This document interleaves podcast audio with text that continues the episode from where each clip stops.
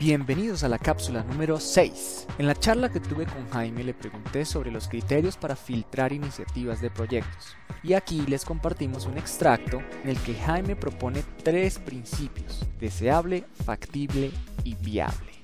Para esas tres etapas, iniciativa, oportunidad y, e implementación, ¿cuáles cree que son los principales indicadores de medición para que uno diga seguimos adelante o hasta aquí llegamos con este proyecto?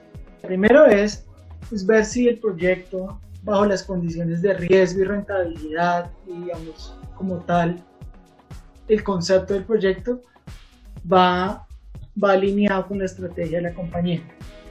O sea, eso, eso en la primera etapa, que esté alineado. Esa es la primera etapa, pero también, digamos, en la segunda etapa puede ser que ya cuando se detallan los temas, el riesgo, el riesgo asociado al proyecto puede ser muy alto, Voy a, darle un ejemplo, el tema de desarrollar un proyecto en otro país, tenemos el riesgo país, el riesgo también de la devaluación de la moneda, ¿sí? Y vemos que el mercado ya cuando lo evaluamos en detalle es muy bueno, las tarifas que se tienen actualmente no nos generan una rentabilidad muy alta. Entonces al ver todo este tema, digamos, ya financiero y de riesgos, puede que sea, digamos, una variable decisión para decir, no, el proyecto puede que sea mejor no ir, o, o también el tema de, de, los recursos, el tema de los recursos, sí, puede ser un muy buen proyecto, pero la prioridad ahorita no es este proyecto, sino hay otro, y no hay recursos para este proyecto, pues entonces es un tema también de, sí, de aprobaciones en diferentes niveles, pero uno debería tener es como unas políticas muy básicas, decir, mire, si, el proyecto va alineado y genera una rentabilidad de tanto, y si digamos tiene un potencial de, de negocio tanto, podríamos estar considerando implementar el proyecto. Obviamente, como les decía, cada proyecto tiene sus temas en especial, como para tratar de estandarizarlo.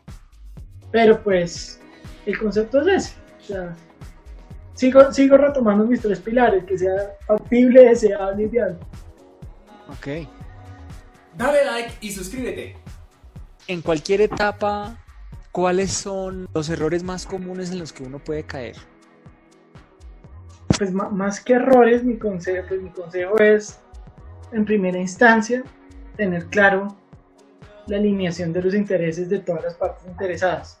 Porque muchas veces uno se pone a, a como dice el dicho, a botarle mucha tinta, a estructurar, a hacer que la evaluación financiera tal, tal, tal, y al final al cabo la persona dueño del terreno no quiere, no quiere digamos hacer un negocio para el proyecto que nosotros estamos pensando o no quiere, no quiere digamos recibir un precio inferior al que él tiene, no quiere negociar o, o simplemente, mm, simplemente qué, simplemente son proyectos que no, como le decía, no le pegan a la estrategia de la compañía. Entonces, pues más que errores, tener en esta primera etapa de iniciativa, tener muy claro esas variables que son las que impactan en verdad a cada una de las personas y que haya un, un, interés de todos, digámoslo ya por lo menos validado. De una manera muy preliminar, muy de alto nivel, pero sí por lo menos decir, oiga, mire, mi modelo de negocio es esto, yo quiero que usted, que usted digamos, aporte el terreno y yo y usted va a ser partícipe de una hace partícipe de la rentabilidad del proyecto, o si el propietario quiere que le compre la tierra, pues entonces tener claro desde un principio qué es, para saber si por el otro lado también me interesa comprar tierra. Pues son ejemplos así, entonces hacer una evaluación muy resumida para ver si se le sigue votando tinta al proyecto o no, porque en mi caso me llegan muchos proyectos muy similares, digámoslo, digámoslo, todos los días. Entonces, ponerse uno a detallar todas estas variables en cada uno de los proyectos es algo que pues, es muy desgastante. Por eso toca primero hacer una evaluación muy rápida, muy fácil, decir, ¿seguimos o no seguimos? ¿Lo detallamos o no lo detallamos? Y para eso simplemente es una alineación de intereses que pega la estrategia de la compañía, es viable con unos preliminares financieros muy rápidos, entre otros. La ubicación es adecuada, que es un tema que casi no he hablado y la ubicación es primordial en esto.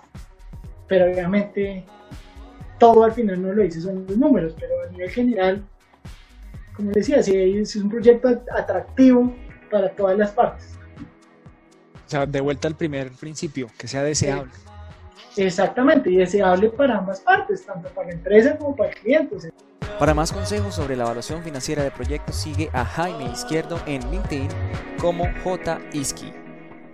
Oye, oye, oye, si te gusta esta charla, dale like al video, suscríbete al canal y sígueme en mis redes sociales, F Poloche en LinkedIn y Mr. Poloche en Instagram.